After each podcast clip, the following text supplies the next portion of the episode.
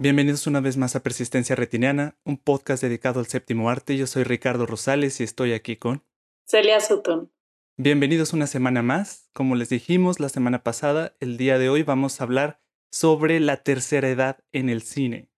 Es una población que suele ser poco representada en el séptimo arte.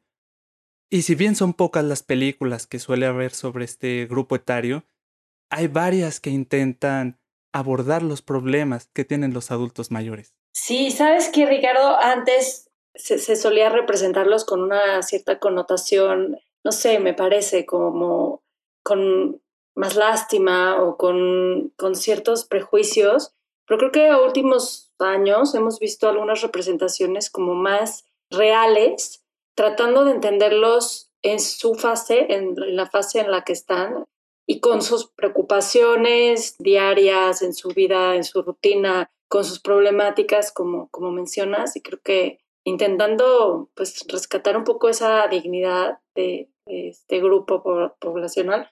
Y además se ha aumentado la, la, cantidad de películas en las que podemos ver reflejados estos, a estos adultos mayores, ¿no? Hay cada vez más películas que los representan. Así es.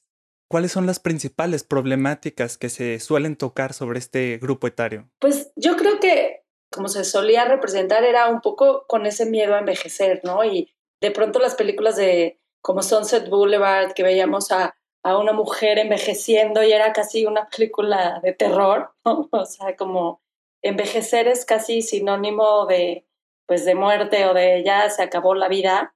Y entonces de pronto también se, se, muestra mucho lo que es la vejez, la pérdida de capacidades, ¿no? el miedo a la muerte, tener que incluso depender de la familia o venir a ser una carga, no sé, la cuestión de dependencia económica, bueno, tanto económica como física, ¿no? O sea, dependencia ya de, de la familia o de los hijos, no sé, la pérdida de facultades mentales, de memoria. creo que, que esos son como los, principales temas que vemos reflejados.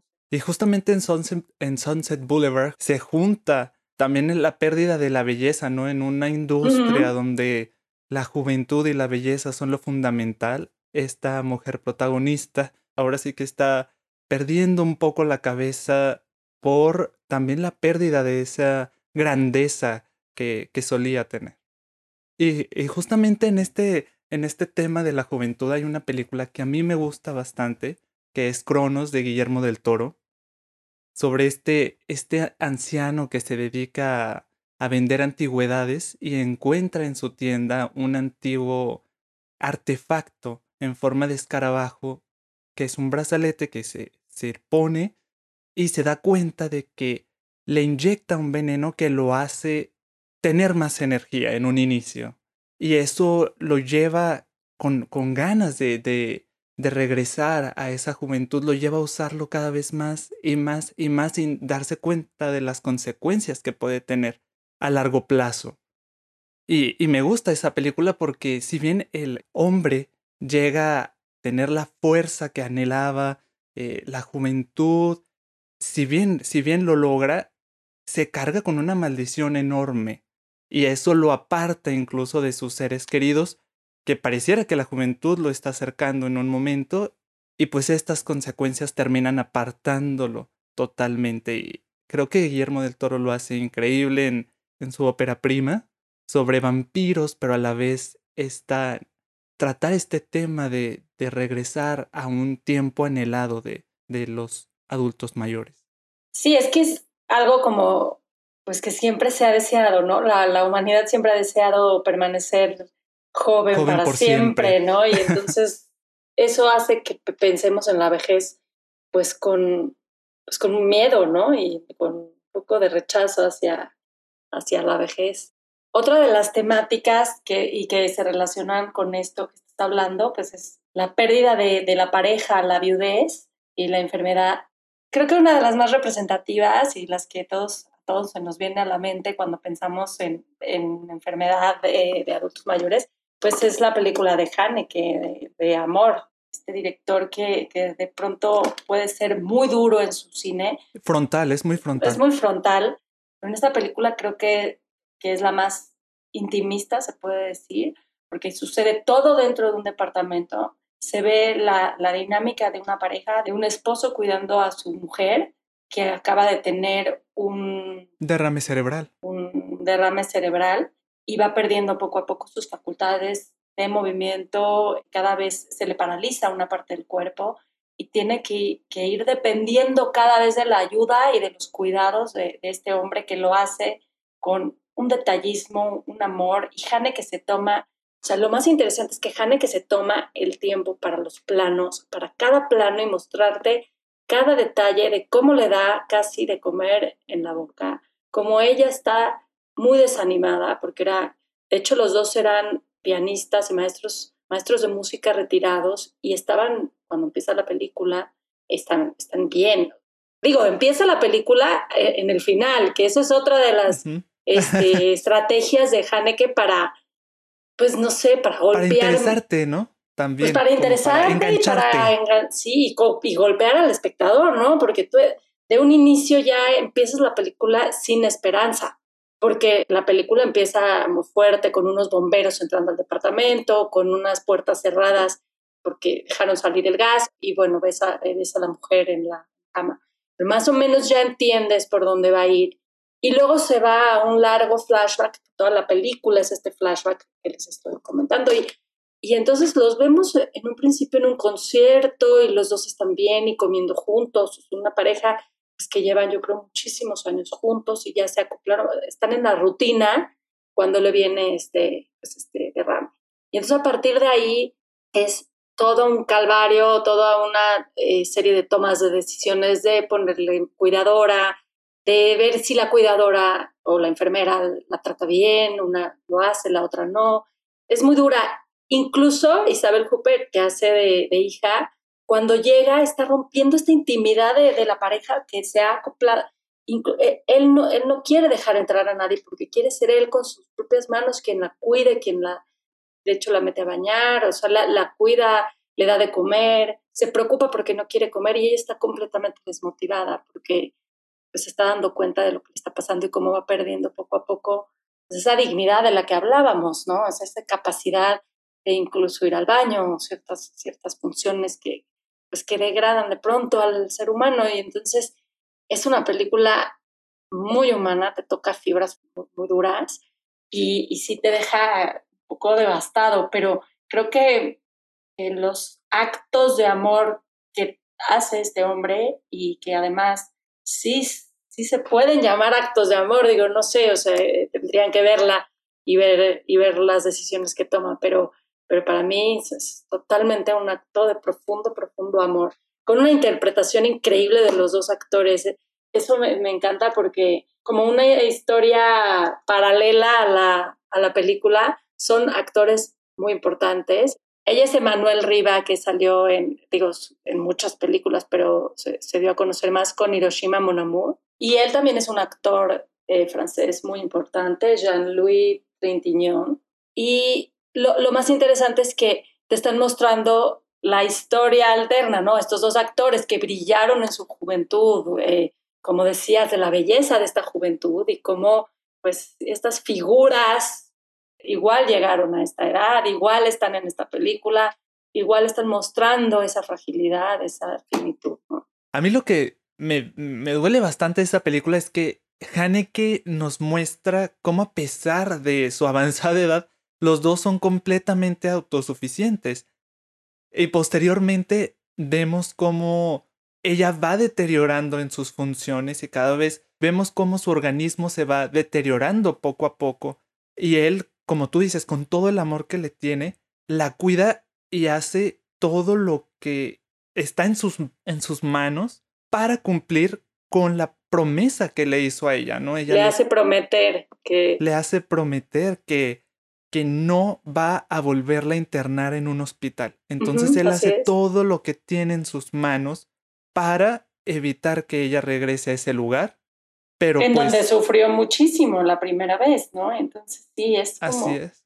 Sí, es que hay un código entre ellos así de, de amor que es algo realmente pues impresionante de ver, ¿no? O sea, ese, ese entendimiento casi con miradas, lo que la está viendo sufrir, eh, la hace de pronto cantar, tratar de recordar canciones este, que comparten ellos y la hace, la trata de hacer reír, eso también es increíble porque hay momentos en que intenta hacerla reír y ella dentro de ese pues de esa imposibilidad física la, ves intentando reír cantar con él, pero es tremenda, creo que es tremenda, pero creo que te habla de, de eso, pues de, una inminente fragilidad a la que todo, o, inminente finitud a la que todos estamos destinados a llegar, pero aquí es pues esa, esa dignidad, esa merecida dignidad de llegar a esos. Y a la frustración también, ¿no? De ambos.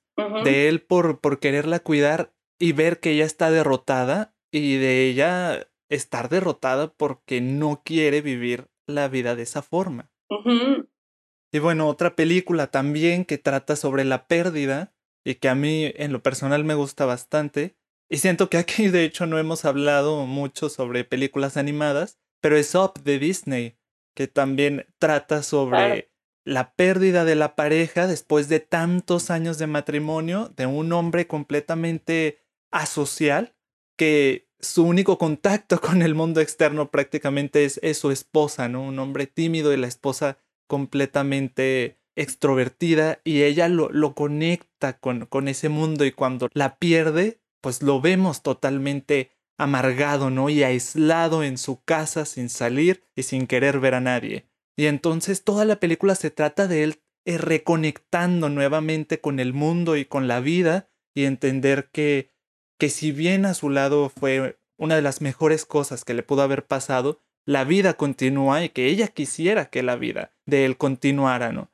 Y bueno, este personaje de Russell que entra a su vida a patadas, ¿no? A la fuerza entra, él ni siquiera lo quiere recibir, pero él, él entra, es, me encanta ese personaje porque como que representa también el hijo que nunca pudieron tener, ¿no? Los nietos que nunca pudieron tener. Y él lo abraza de cierta forma como, como su abuelo. Y esa es otra porción que también la película hace como Michael Haneke, si bien las dos películas distan mucho de, de parecerse o de ser abordadas de una forma igual, el golpe que nos da la película desde un inicio, ¿no? Con, con la muerte de la pareja de este, de este hombre mayor y también el dolor que nos muestran de que no pudieron tener hijos juntos. Y, o sea, esto son golpe tras golpe tras golpe, pero al final la película si bien empiezas un poquito bajo de energía con tantos golpes, va subiendo conforme este hombre mayor, Carl, que se llama,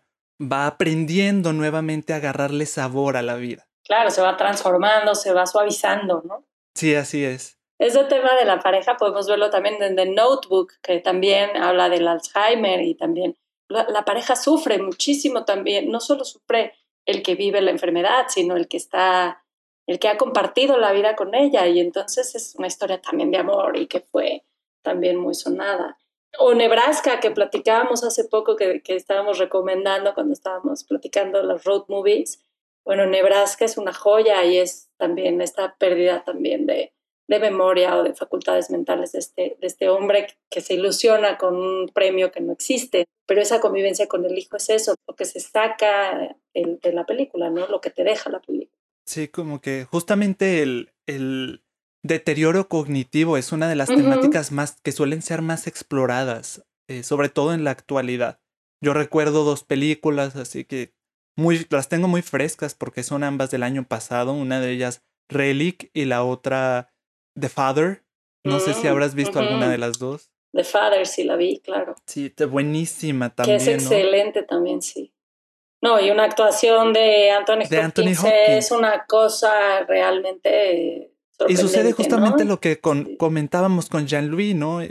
Que estamos acostumbrados a verlos desde que eran jóvenes. Bueno, nosotros no, pero, o sea, sí hemos visto películas de ellos jóvenes. y, y ahora nos toca verlos en otra etapa completamente distinta. De este hombre que... Y, y eso es algo que, que me gusta mucho de ambas películas que te comento Relic y The Father es que comparten, aparte de el deterioro cognitivo en los adultos mayores, comparten también la casa como elemento central, uno de los, de los personajes principales de la película junto con, junto con la persona mayor. como una extensión de ellos mismos, ¿no? De su personalidad, de su, también de sus memorias. Y, y, pues en este caso de The Father, vemos a, a este hombre mayor en su casa. lo, también es, un, es una película que se lleva a cabo en una sola locación. Como amor, ¿no? Y es eso se siente de pronto un poco claustrofóbico en amor. Y justamente Relic también casi todo, todo, sí tiene algunas escenas de exteriores, pero el grueso de la película se lleva a cabo en, el hogar, porque justamente los, los adultos mayores, por las mismos, el mismo deterioro de la salud como que los obliga a, a quedarse dentro de su capullo de seguridad, ¿no? Que vendría siendo la casa. Tal vez por eso mismo estas películas se llevan a cabo en una sola en, sol, en unas solas locaciones, que son el espacio de seguridad de los adultos mayores. Y pues lo vemos a él en, en su hogar. Y esta película es muy inmersiva porque te mete o te ponen los zapatos del personaje principal y vamos nosotros mismos eh, viviendo ese deterioro cognitivo junto con él. Claro, porque además es tan confusa que de pronto no estamos entendiendo cuál es la versión real y estamos metidos en su mente también. Creo que ese es el mayor acierto de, The Father, ¿no? Estar eh, eh, confundiendo al espectador para que él también sienta lo que es no, no, no, saber la versión real de lo que uno está viendo, ¿no? Eso se me hace Sí, definitivamente, y sensibiliza también bastante, porque esto es, sí causa una sensación enorme de frustración en el espectador, de no poder armar bien la historia. y pues lo vemos a este hombre de pronto ni siquiera recordar el rostro de su hija es algo que queda muy ambiguo cuál, es el rostro real de su hija, sobre todo en, en, los, en las primeras partes de la, de la película. La casa se va modificando dependiendo de, de sus recuerdos, de, de las épocas, de los años. Hay algo que me gusta bastante también de esta y de otras películas y es recuerdo mucho que mi mamá me decía que, bueno, yo tenía una abuelita que falleció a más de 100 años y, y me decía que a ella le interesaba mucho cómo mi abuelita volvía a ser casi un bebé. Y, y en esta película de The Father y en otras películas vemos mucho esa regresión, esa regresión a la infancia. Hay un momento que él sigue siendo un adulto mayor, pero lo vemos sufrir como un niño, ¿no? Y hasta llorar por su madre, que es una, una de las escenas más emotivas de todas, ¿no? Así es. Me, me, me, viene a la mente, no sé si viste, es una película ya, ya de, hace algunos años que se llama El hijo de la novia, es argentina. Y, y en esa también la, la, mujer tiene Alzheimer y está en, un, está en un asilo y su marido, que la ama profundamente, nunca, nunca le cumplió su deseo de casarse, de tener una boda religiosa católica. Y entonces él está obsesionado por cumplirle ese último como deseo. Y entonces va a pedir a la iglesia que si los pueden casar.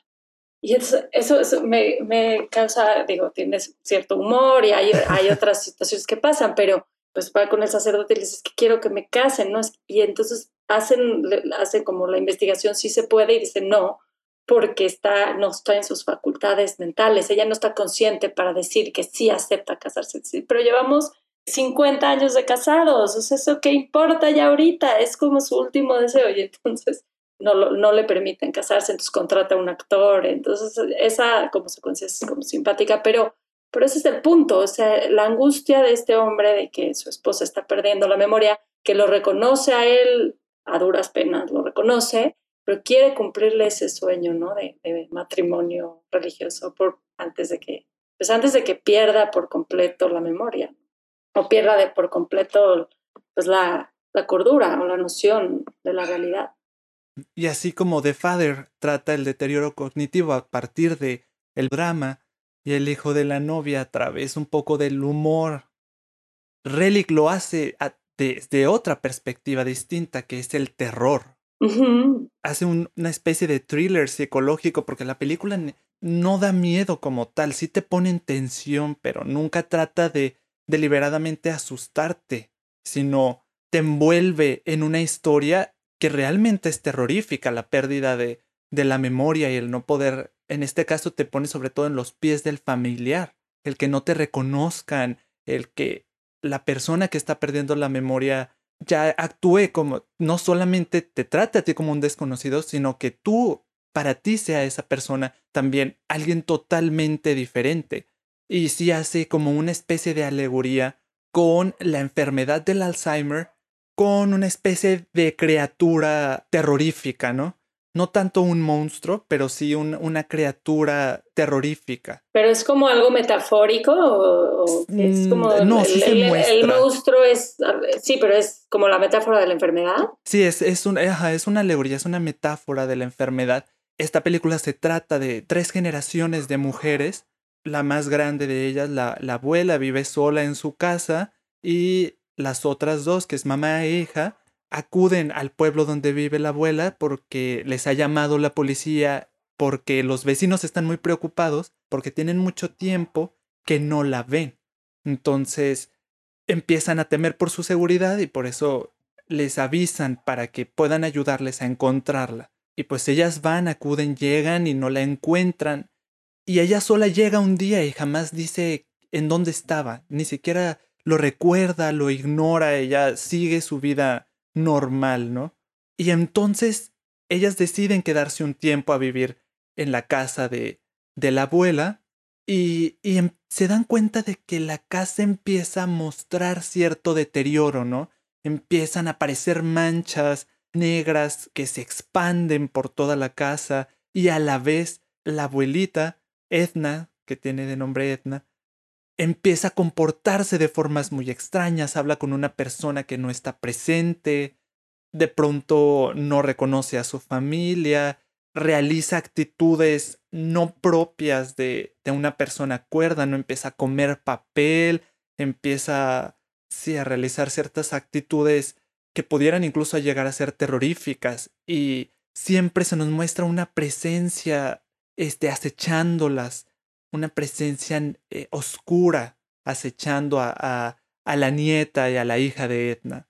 Te quedas con esta idea de, la enfermedad que va avanzando, ¿no? Y, y, cada vez Edna va cayendo en este oro, en este hoyo de deterioro, y la casa empieza a volverse un laberinto enorme, igual como la, la memoria de Edna empieza a, a, destruirse, a caerse a pedazos, a fragmentarse, empieza a atrapar a la hija y a la, a la nieta de Edna entre sus entrañas. Y e, esa forma de abordarlo desde el terror me parece algo increíble, una, una idea bastante original. Y me gusta también que justamente la enfermedad por Alzheimer suele afectar mayormente a mujeres y el hecho de que sean estas tres generaciones también te, te deja planteado que muy probablemente alguna de ellas solo la hija y la nieta de Edna vayan a desarrollar la enfermedad. Entonces te deja esa, esa espinita al final de la película y queda increíble. De hecho, el final es grotesco, es, es grotesco, muy, muy grotesco, muy tétrico, siniestro. Y a pesar de eso, igual que amor, está llena de mucho, mucho amor y cariño. Necesitarías verla porque esa escena final me parece contundente. Suena bien, la voy a ver ahora sí. Eh, es que les quiero comentar que el género de, de, este género me cuesta un poco más de trabajo y, es un poco desconocido para mí, o sea, el género de terror y eso. Entonces, hasta sí, como que ¿Pero te da mucho miedo o como Pues no sé, como que nunca me ha llamado tanto la atención, entonces no, no, este, pues no conozco mucho de, de ese género. Digo, sí he visto, pero no, no es como mi favorito, pero creo que, que, necesito empaparme un poco más en ese género también. Entonces voy a... Sí, sobre todo ahora que estamos en octubre. Que sí, que estamos en octubre y entonces, bueno, para Halloween este, voy a seguir muchas de las recomendaciones que haces de pronto con ese género. Y, y Relic, por ejemplo, es una súper recomendación. También Cronos, pero ninguna de las dos es terror, como tal. sí, no, no te digo, Relic llega incluso a a rayar más el thriller psicológico que el terror como tal. No recuerdo siquiera que haya un, un jumpscare así, ¡pam!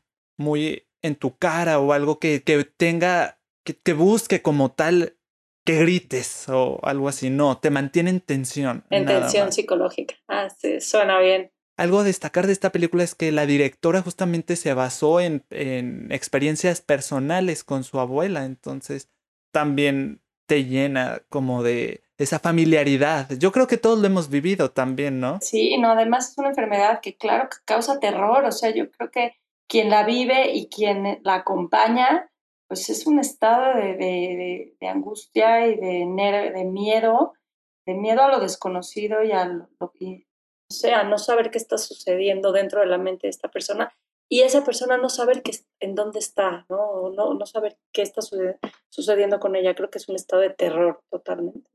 Y no, sé si ese, esa familiaridad también venga de las experiencias personales, porque te digo, yo también tenía una abuelita que falleció más de 100 años y a mí me confundía mucho con mi papá, porque ella tenía regresiones a cuando mi papá era, era, era más chico, ¿no? Entonces, a mí me trataba como si fuera mi papá y a mi papá lo desconocía y le decía, no, es que él es su hijo. Y ella decía, no, claro que no, mi hijo es, es pequeño, eh, mi hijo es pequeño, no es, no es este señor. sí, como que hubo un lapso que se le, que se le perdió por ahí. Sí, así es. Ahora, en cuanto a la pérdida de la pareja, hay una película alemana, bueno, alemana y filmada a la mitad en Japón, que es una joya, es, a mí me encanta. Es una directora alemana que se llama Doris Dorrie y ella ha filmado, tiene una fascinación por la cultura nipona y tiene una fascinación por, por los paisajes de Japón y por cómo, bueno, por todo, por la cultura, la comida, las costumbres, tradiciones. Y ha filmado ahí ya algunas películas, como quizá tres, cuatro películas. Esta se llama Las flores del cerezo o El árbol del cerezo, ya sabes que le ponen diferentes traducciones. Sí, diferentes nombres.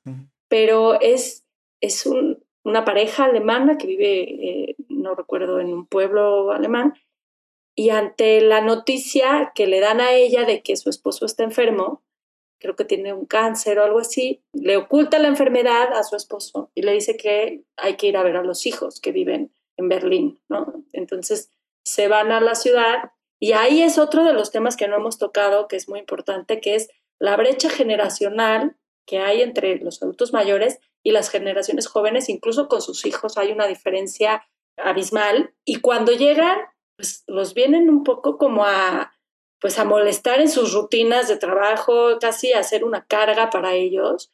Y entonces es como, este, tú entre los hermanos es, no, tú los tienes que entretener, no te toca a ti, no, tienen no sé cuánto sin ver a sus padres y, y para ellos es, es una especie de carga, ¿no? Hay como dos partes de la película muy bien diferenciadas, que es una parte en Alemania y es cuando están con los hijos. Y de hecho la estética está filmada como el cine europeo, muy, eh, no sé, cámara en mano, sin, sin tanta precisión por la belleza y los detalles.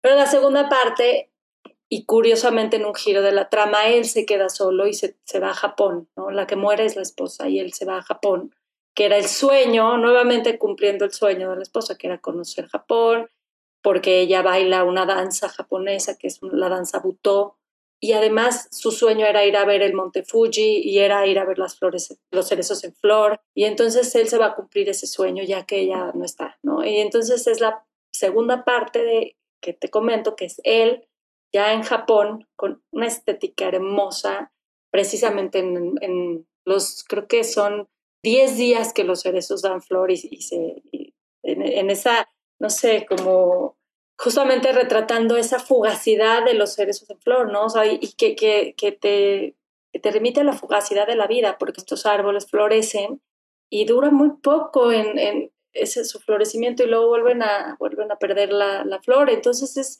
como... Se marchita. Pues sí, es como una metáfora de lo corta que es la vida. Y entonces este señor que está ahí se encuentra consigo mismo, se transforma, comprende, comprende que nunca quiso ver a su mujer sus sueños y quiso apoyarla en sus...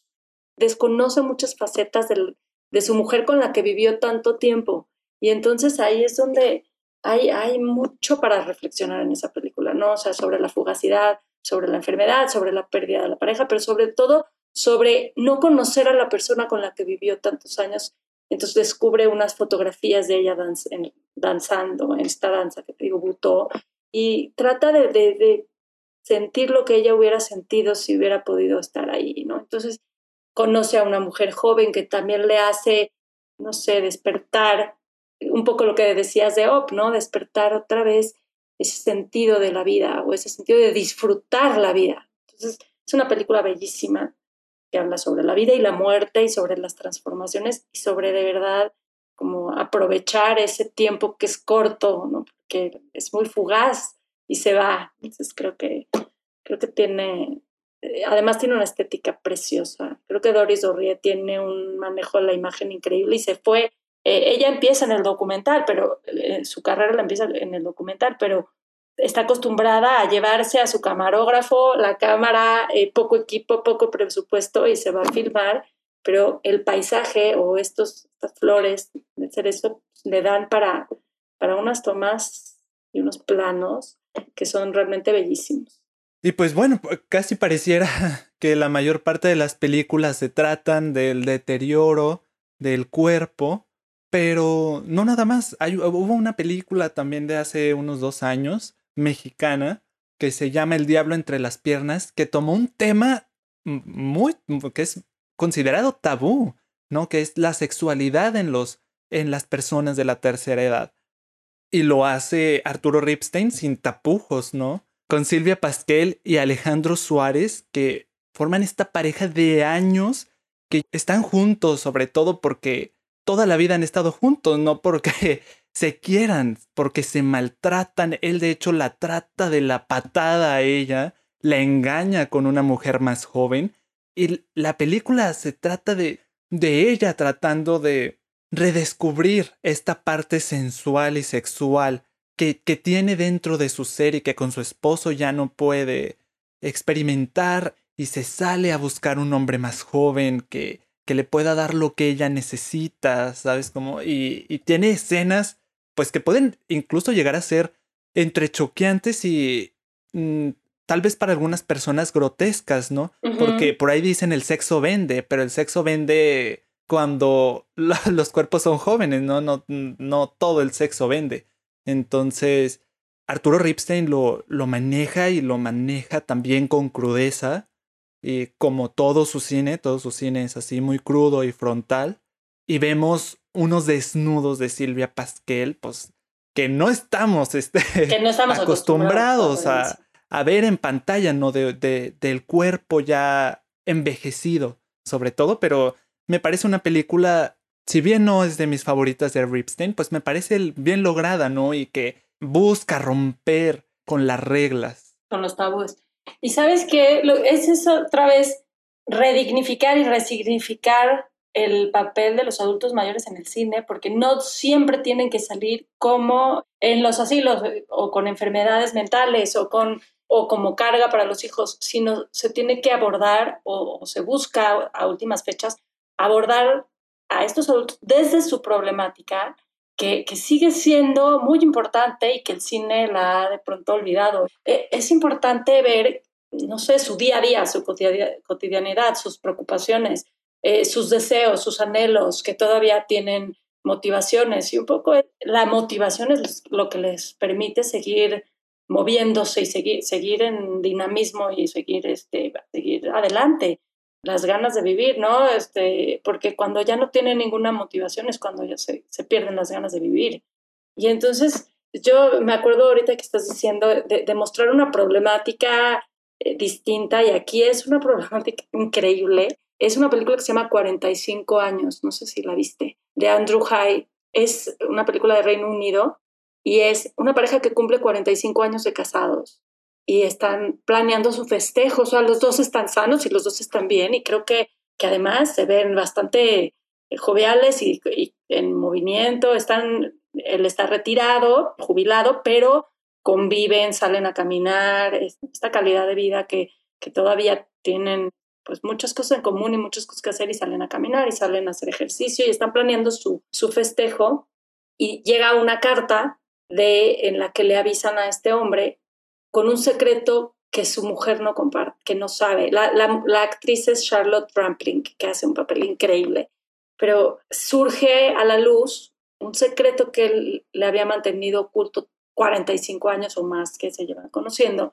Y eso, a pesar de la solidez de la pareja, de los años que llevan juntos, de la rutina que comparten y todo lo que comparten juntos, pues sí, sí tambalea las bases tan sólidas de esta pareja, porque a ella le duele mucho que nunca le haya dicho que una novia suya, que ese es el, han encontrado el cuerpo de una novia que se quedó congelado, subieron a escalar una montaña y ella se pierde, su novia, y él nunca la encuentra ni nunca encuentra el cuerpo, y fue algo que él estuvo cargando siempre, y es algo que tampoco le dijo nunca a su nueva novia que, y a su esposa, que fue ella, y pasan los años, pero el dolor de esta mujer de saber este secreto oculto por tantos años y todo lo que, que empieza a suceder, fotos que empiezan a aparecer, y cómo a él le mueve esta noticia, ¿y sabes qué es lo que le mueve?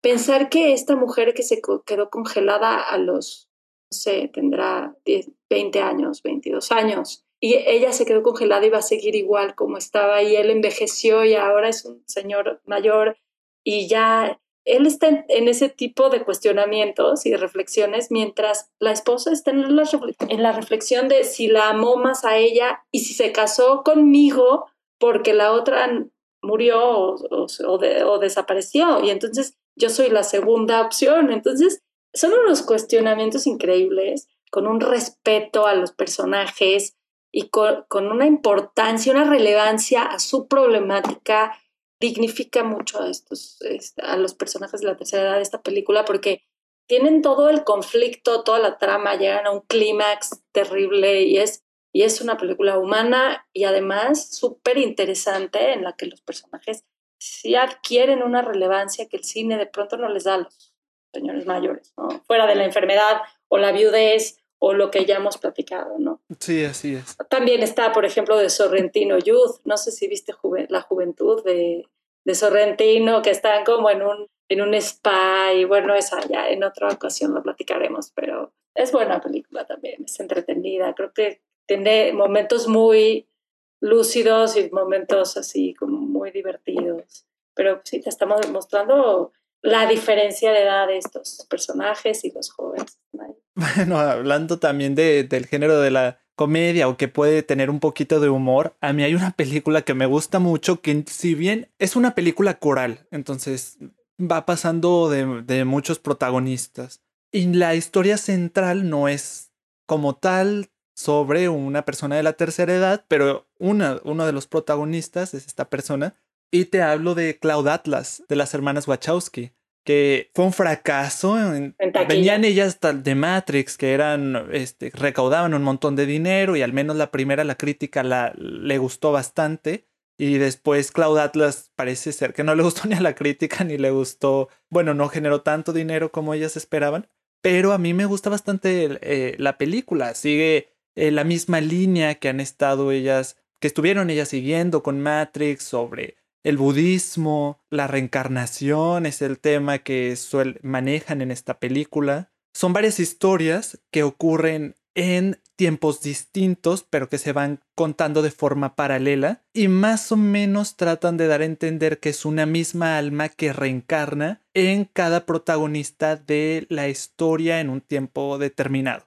Entonces, uno de estos protagonistas es Timothy Cavendish, un hombre de la tercera edad que se dedica a la cuestión editorial, publica libros y todo eso. Sin embargo, la historia se trata que su hermano le dice que, lo va a mandar de vacaciones a un hotel, que ahí se relaje sin preocupaciones y resulta que lo ingresa en un asilo.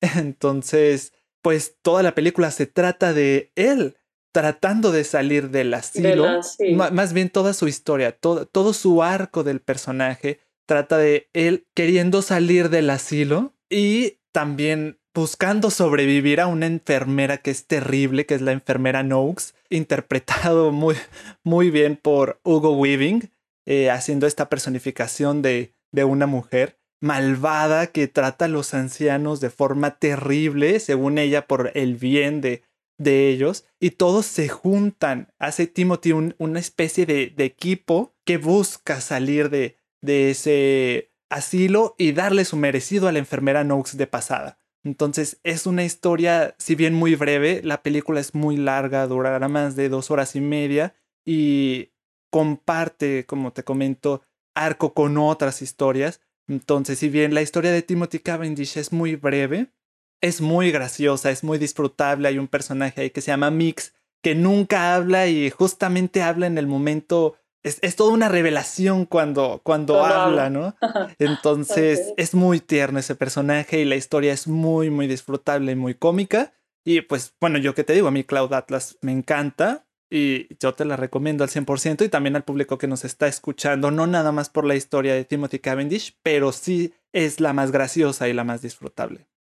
Oye, ¿sabes qué? Hay algo que tampoco hemos mencionado y que, que es importante decirlo. También hay las películas, sobre todo las películas en las que se ven, en las películas de fantasía, en las que se ven, por ejemplo, a estos ancianos que son los sabios y que son los que van a dirigir el camino del héroe, ¿no? A los que van a pedirles consejos. Creo que e, esa es una, es una connotación que se le, se le da en algunas películas que creo que es muy importante mencionar, porque, por ejemplo, en Harry Potter o en El Señor de los Anillos, ¿no? O sea, son los que saben más, ¿no? Los ancianos sí son los que tienen ese, ese conocimiento o ese poder de ayudar al héroe, ¿no? Sí, como, como transmisores del conocimiento. y que merecen el respeto de los jóvenes, ¿no? Y entonces eso se ha olvidado un poco en el cine. Como te digo, los hijos muchas veces sienten que vienen a, a, molestar o a, a interrumpir sus vidas, pero creo que en estas películas en las que se les da ese lugar de sabio, creo que son muy interesantes también, ¿no? Es como también es algo que, que el cine ha mostrado. Y también suelen, suelen, cuando son he visto desde esa perspectiva, también suelen ser personajes secundarios siempre, ¿no? Mm, sí, no es la trama principal. La narrativa no, no trata, no gira alrededor de ellos. Sí, pero son personajes que sin su ayuda quizá el héroe no hubiera llegado a su... A sí, sí, son personajes clave. Cruciales. Sí. En cuanto a lo de los hijos, que te digo, eh, hay, un clásico que es la de Yasuhiro Ozu, que es Cuentos de Tokio. No sé si, si la conoces. Está, está en mi lista, está, en, mi lista. de las mil películas por ver. eso, creo que si hablamos de la tercera edad en el cine y con todo lo que hemos dicho, creo que con esa es como la película que, que se tiene que mencionar porque a partir de ella creo que está, se, ha, se ha repetido esta misma, pues esta misma trama o este mismo argumento en el que los papás quieren en sus años de vejez reconectar con los hijos y vienen a visitarlos. Y es un poco lo que pasa en, en, Nebraska. En Nebraska o en, o en la de las flores del cerezo, que cuando llegan están tan ocupados los hijos con sus cosas que no tienen tiempo para los papás. O sea, de hecho es, es casi, bueno, te toca a ti. Y creo que eso de las flores del cerezo saca, eh, Doris Dorries saca eso de la de cuentos de Tokio. O sea, porque justo llegan los papás y la hija eh, trabaja en un salón de belleza y en la casa y el hijo está... Y entonces le dice, no, tú ocúpate, no, tú ocúpate. Y entonces se viene, la, la, la, que los atiende es la nuera, no, no los hijos, o sea, es como la nuera. Y sucede en las dos películas igual. Ni siquiera es su hija, pero se toma el tiempo de estar un poco con ellos, de pasearlos, de llevarlos. Y cuando los hijos se dan cuenta, cuando ya muere, muere la madre, pues ya es pues ya es muy tarde, y como que dicen, es que se, debimos haber pasado más tiempo con ella. Y, y los papás entienden, ¿no? Tratan de comprender, sabes que están ocupados, este, no tienen, hay que entenderlos, es que la vida y venimos aquí sin avisarles y como que, pues es que están en sus trabajos, o sea, tratan de, justificar, pero, pero se están dando cuenta que son una carga para sus hijos, entonces es, entonces es muy duro esa como ley de la vida, ¿no? Fíjate que también estaba pensando cuando te hablaba de, de las regresiones que suelen tener los adultos mayores cerca del final de su vida, eh, sobre todo cuando hay un trastorno cognitivo mayor o Alzheimer o así, cómo ese tema es agarrado y casi creo volteado al revés en Benjamin Bottom. claro. Sí, que empieza justamente como un bebé viejito y va este hacia atrás. Haciéndose joven. Haciéndose joven y una forma muy extraña de verlo, pero creo que sí este, agarra todo y lo voltea al revés, así como los abuelitos cerca del final de su vida son unos abuelitos grandes, pero que, que parecen unos bebés nuevamente, así como este bebé nace ya siendo un abuelito la película de David Fincher. Y no sé tú, pero yo creo que ya abarcamos como que los temas principales a través de los cuales suele ser visto el adulto mayor en el cine, ¿no? la cuestión de, de, la viudez, la cuestión de la pérdida de la juventud, la cuestión de el deterioro orgánico y cognitivo, la cuestión de incluso... De sabiduría que estábamos hablando, ¿no? Que indica el camino del héroe. Las problemáticas de pareja, eh, incluso con, que decíamos, con 45 años, ¿no? descubrir algo que no conoces de, de tu pareja tras muchos años de convivir. Y la exploración de la sexualidad también de los adultos mayores que tienen su corazoncito también. Ay, ¿sabes cuál me recuerdas cuando, cuando, cuando estás hablando de la exploración de la sexualidad de los adultos mayores que no se tocan normalmente en el cine? Me, me acabo de acordar de Beginners, no sé si la viste, que sale, ay, es una joya. Bueno, ¿Y también es de adultos mayores? Eh, de, adultos eh, mayores y su sexualidad.